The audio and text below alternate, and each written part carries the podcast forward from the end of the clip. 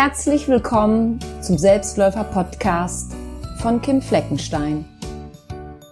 Dieser Podcast ist für all die Menschen, die wieder über sich selbst bestimmen wollen. Für die Personen, die für sich eine andere, eine bessere Perspektive erkennen und aus einem neuen Blickwinkel auf ihr Leben schauen wollen. Mein Name ist Kim Fleckenstein und ich freue mich, dass du meinen Podcast hörst.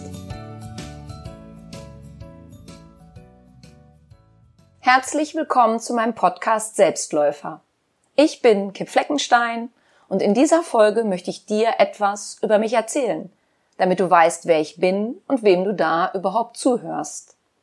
Und ich sage dir, was dich in meinem Podcast so alles erwartet.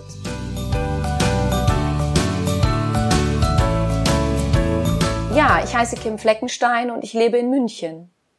Ich bin Heilpraktikerin für Psychotherapie, Hypnosetherapeutin, Coach, Meditationstrainerin, Autorin. Ich habe ein zwölf Wochen Online-Programm Panikstoppen entwickelt und außerdem habe ich seit einigen Jahren einen Online-Shop, in dem ich über 150 Audioprogramme auf Basis der Hypnose, des Mentaltrainings und der Meditation anbiete. Das für die Kategorien Gesundheit, Ängste, Entspannung, Persönlichkeitsentwicklung und vielen weiteren. Diese Programme gibt es auch als Apps bei Amazon, Apple und Google. Wer sind die Menschen, die zu mir kommen und eine Therapie, ein Coaching in Anspruch nehmen oder eines meiner Programme anhören? Stelle dir vor, du bist mit etwas unzufrieden oder sogar sehr unglücklich. Etwas macht dir seit längerem Angst Du verspürst einen Mangel an Selbstbewusstsein und Selbstliebe und du willst das endlich ändern. Oder du hast dir ein Ziel gesetzt, das du erreichen willst, aber du weißt nicht wie. Du willst dich selber besser verstehen und noch anders kennenlernen als bisher. Meine Aufgabe dabei als Therapeutin, Coach und Trainerin ist es, dich darin zu unterstützen dir einen anderen Blickwinkel für dein Thema, dein Problem, deine Herausforderung, vor der du momentan stehst, zu geben. Ich zeige dir eine neue Perspektive auf, aus der du auf dich und dein Thema schauen kannst, um von dort aus für dich eine bessere Lösung als die bisherige zu entdecken. Ich bin niemandes Guru und ich möchte das auch nicht sein. Ich bin mein eigener Guru und das reicht. Es geht in diesem Podcast nämlich nicht darum, dass ich die allwissende Therapeutin oder ähnliches bin, sondern ich biete dir zu verschiedenen Themen Optionen und Möglichkeiten an, die du für dich anwenden kannst, wenn du das möchtest. Ich berichte dir auch in den kommenden Folgen, was mir geholfen hat, mich heute zu 100 Prozent lieben und so annehmen zu können, wie ich bin. Denn das war jahrzehntelang leider nicht der Fall. Ich habe als Jugendlicher einige Jahre unter einer Essstörung gelitten. Ich war extrem launisch, unausgeglichen und nur im Außen auf der Suche nach Liebe und Anerkennung. Ich war schon über 30, als ich begriffen habe, dass es nur eine Person geben kann, die mich lieben und wirklich glücklich machen kann, und das bin ich selbst. Daher heißt dieser Podcast auch Selbstläufer, denn in deinem Leben geht es um dich, um dein Selbst und dass du deinen Lebensweg selber gehst, ihn selber läufst, vollkommen egal, wie jung oder alt du derzeit bist. Ich werde in meinem Podcast auch viele Beispiele aus meiner Praxis geben. Dazu werde ich den Namen der Person und auch immer wieder mal das Geschlecht verändern, so dass keinerlei Rückschluss auf diese Person gezogen werden kann. Manchmal werde ich auch einen Gast interviewen, um dir zu bestimmten Themen weitere Ansichten, Meinungen und Tipps zu präsentieren, die dir für dein Selbst und deinen weiteren Lebensweg weiterhelfen können. Ich lade dich auch immer mal wieder ein, mit mir zusammen zu meditieren. Wenn du also eine Folge anhörst, in der ich eine Meditation eingesprochen habe, bitte ich dich darum, dass du dir einen Ort suchst, an dem du nicht gestört wirst und währenddessen nichts anderes tust, als dich auf die Meditation zu konzentrieren und einzulassen. Ich möchte mich bei dir nun mit folgendem Satz verabschieden. Unsere Zeit in diesem Leben ist begrenzt. Daher ist es unsere Aufgabe, uns zunächst um uns selbst zu kümmern, uns bewusst wahrzunehmen, uns zu respektieren, uns zu achten und vor allem uns selber zu lieben. Denn dann können wir auch unsere Mitmenschen lieben und uns von ihnen lieben lassen. Vielen herzlichen Dank, dass du meinen Podcast anhörst und bis bald. Ich freue mich auf dich. Deine Kim.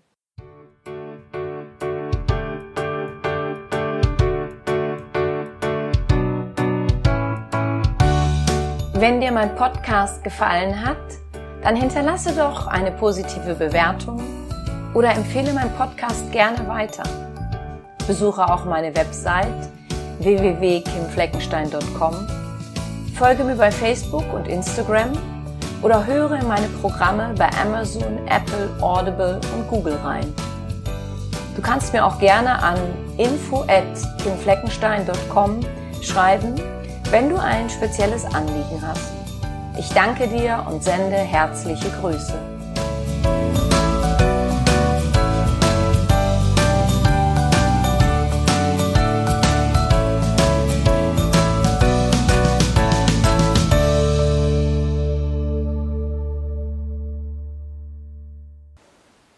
Hallo, ich begrüße dich in der heutigen Folge 9 zum Thema Panik und wie du ihr den Schrecken nehmen kannst.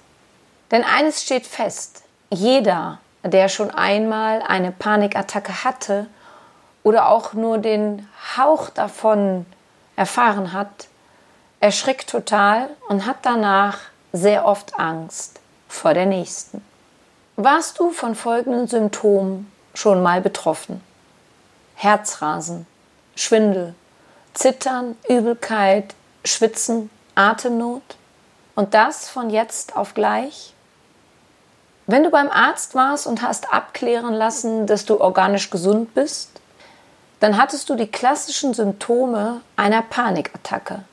Etwas, das sich für jeden furchtbar anfühlt, der das schon einmal erlebt hat.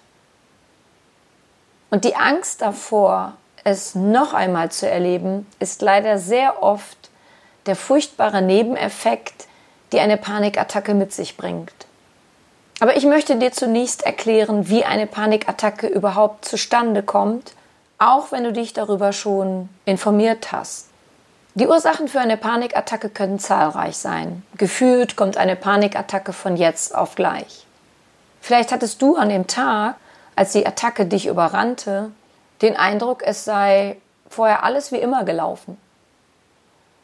Und daher fragst du dich vielleicht, wie es bei dir überhaupt zu einer Panikattacke kommen konnte.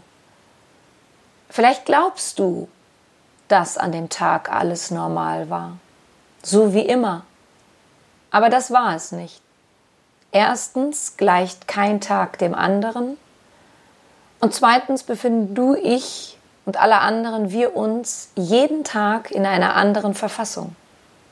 Und es ist auch nicht so, dass nur eine bestimmte Gruppe von Menschen eine Panikattacke bekommt und andere wiederum nicht. Jeder Mensch kann eine Panikattacke bekommen. Wiederholt sich diese, spricht man von einer Panikstörung. Du bist aber deswegen nicht irgendwie gestört und es bedeutet auch nicht, dass du sie nie wieder los wirst. Denn das ist die Angst der meisten Menschen, die schon mehrere Panikattacken erlebt haben, dass sie ihr Leben lang jetzt damit leben müssen. Das wiederholte Auftreten einer Panikattacke wird durch die Angst angefeuert. Das nennt sich dann die Angst vor der Angst, die man auch Erwartungsangst nennt. Ist es bei dir der Fall, dann achtest du wahrscheinlich häufiger darauf, wie dein Körper reagiert, nimmst alles hypersensibel wahr und deutest vieles als Anzeichen einer neuen Panikattacke. Das ist ein wahrer Teufelskreis. In einem meiner letzten Meditationsworkshops hatte ich eine Teilnehmerin, die wegen eines Burnouts vorher in einer Klinik war und leider Panikattacken entwickelt hatte.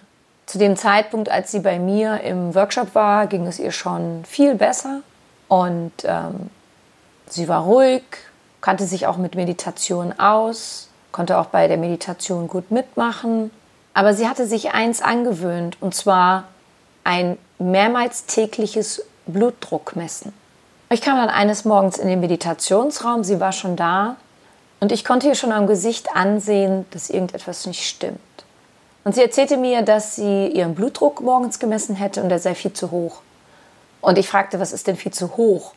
Sie relativierte das dann gleich und sagte, ja, äh, nicht viel zu hoch, aber er ist höher, als sie jetzt gedacht hätte, weil sie wäre doch hier so entspannt und sie würde hier meditieren und der müsste viel niedriger sein. Solltest du auch mehrmals täglich deinen Blutdruck messen, so möchte ich dir sagen, bringt dich das nicht weiter. Denn wir Menschen befinden uns im Laufe des Tages in unterschiedlichen Zuständen. Sowohl geistig, seelisch und auch körperlich. Das heißt, morgens kann dein Blutdruck ganz anders sein als mittags oder abends. Und manchmal ist es auch so, dass die Erwartungshaltung den Blutdruck steigert, obwohl du meinst oder dir vorstellst, er müsste viel niedriger sein.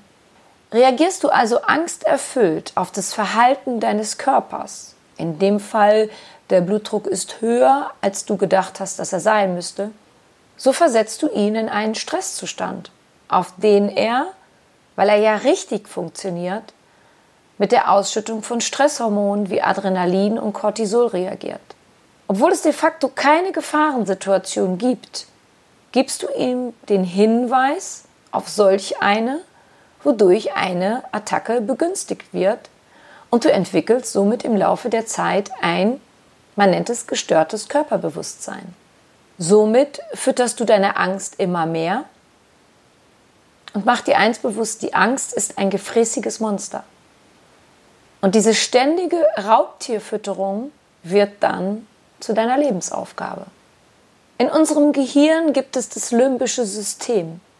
Es sind dort zwei Bereiche, die für diesen Ablauf entscheidend sind. Die Amygdala und der Hippocampus. Beide zusammen bilden das emotionale Gedächtnis. Die Amygdala ist die Oberaufsicht bei Gefahr. Sie ruft ihre Informationen aus der Vergangenheit ab und aufgrund von negativer Erinnerungen entstehen dadurch innerhalb von Millisekunden Gedanken wie Oh nein, schon wieder eine Attacke. Diesmal bekomme ich bestimmt einen Herzinfarkt.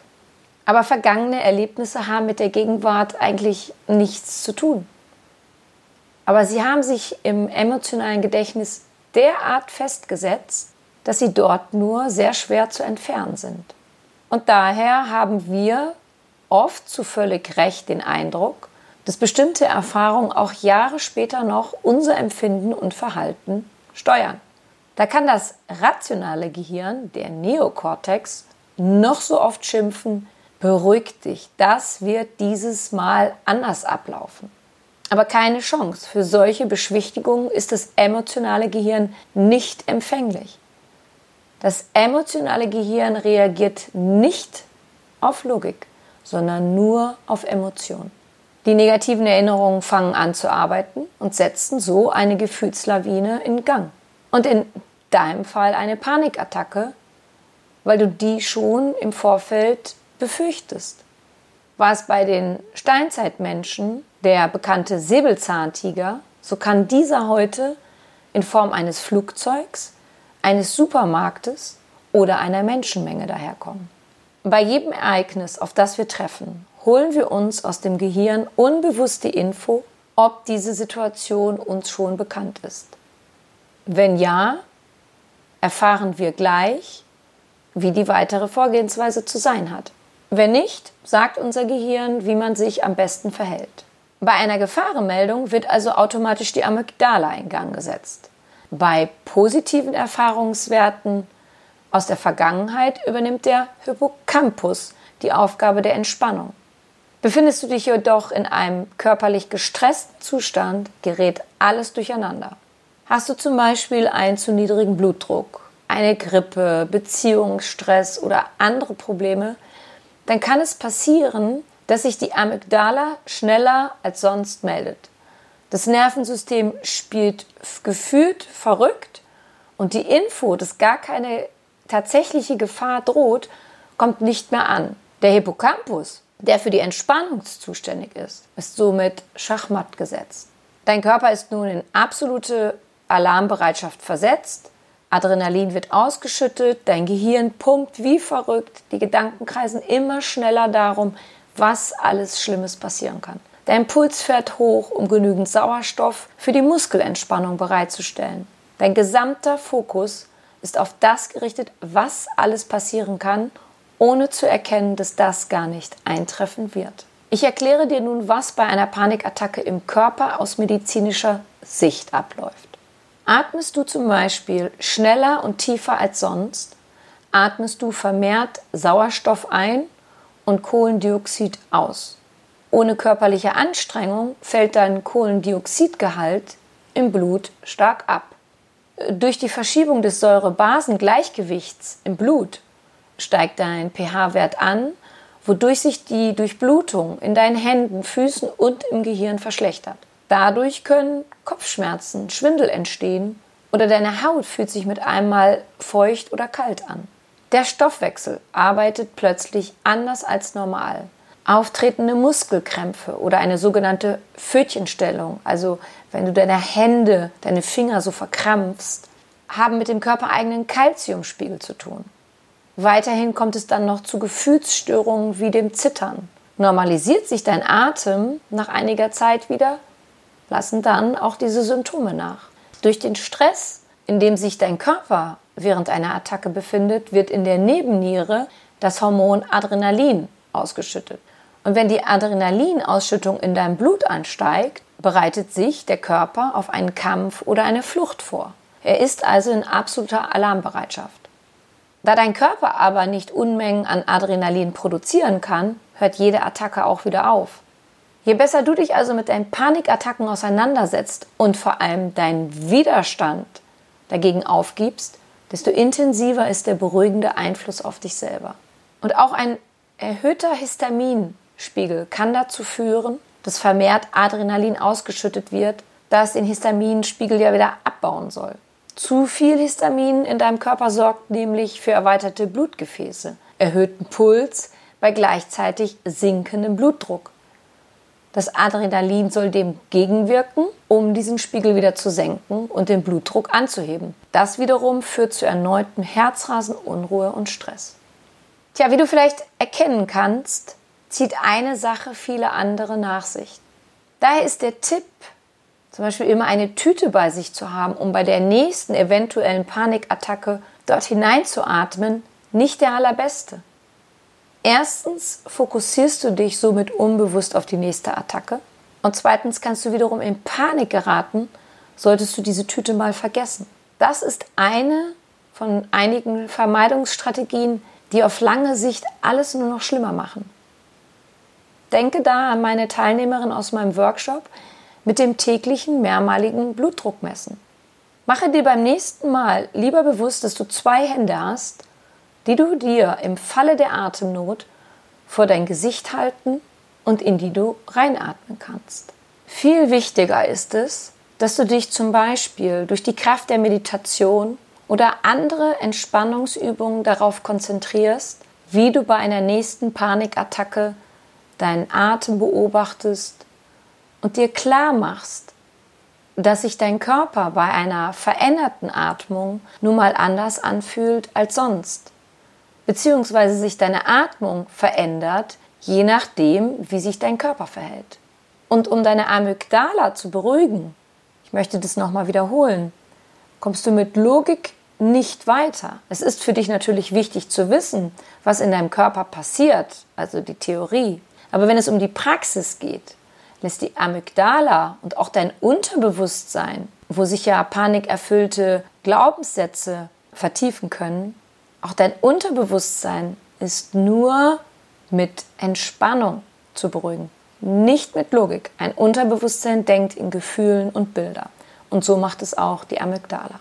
Aber das Wichtigste ist vor allem eines. Du bist deswegen nicht verrückt, sonderbar oder krank, weil du unter einer Panikstörung leidest.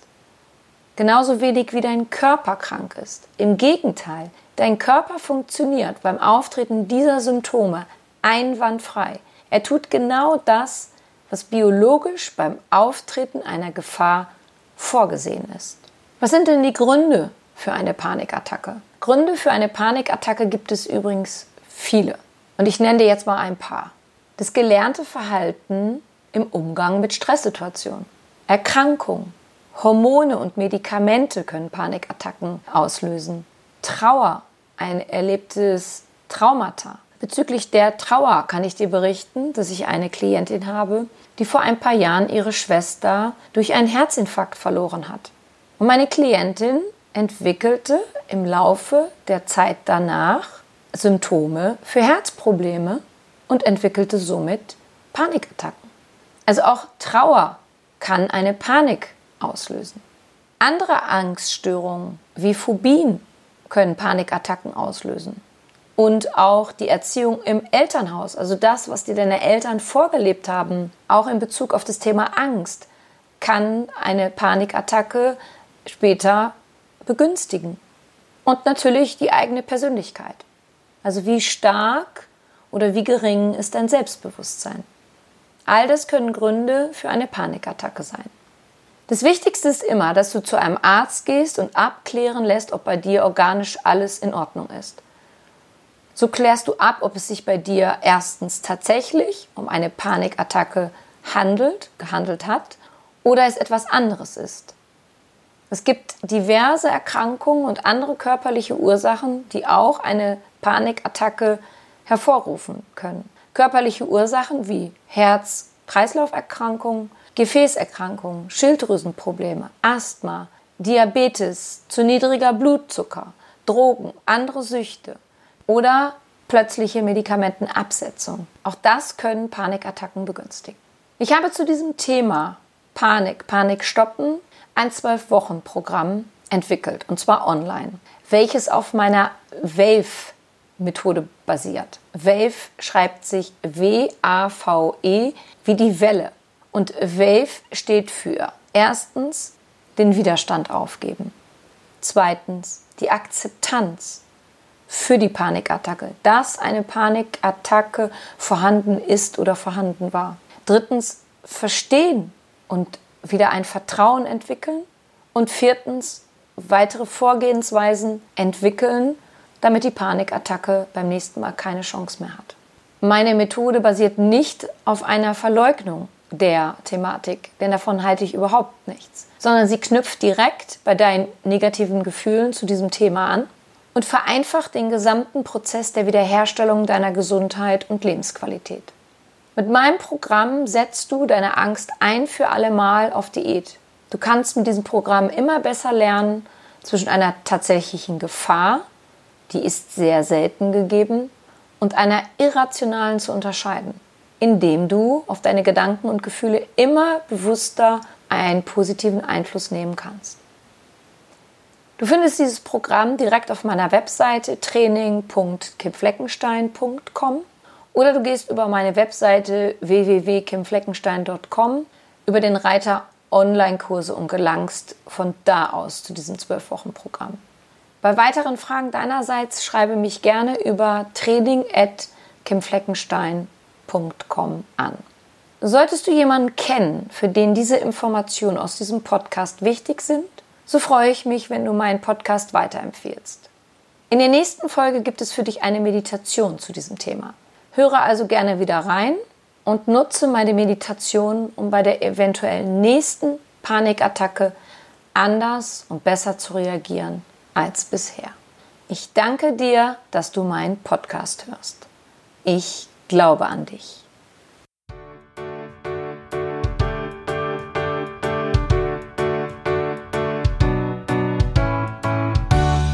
Wenn dir mein Podcast gefallen hat, dann hinterlasse doch eine positive Bewertung oder empfehle meinen Podcast gerne weiter.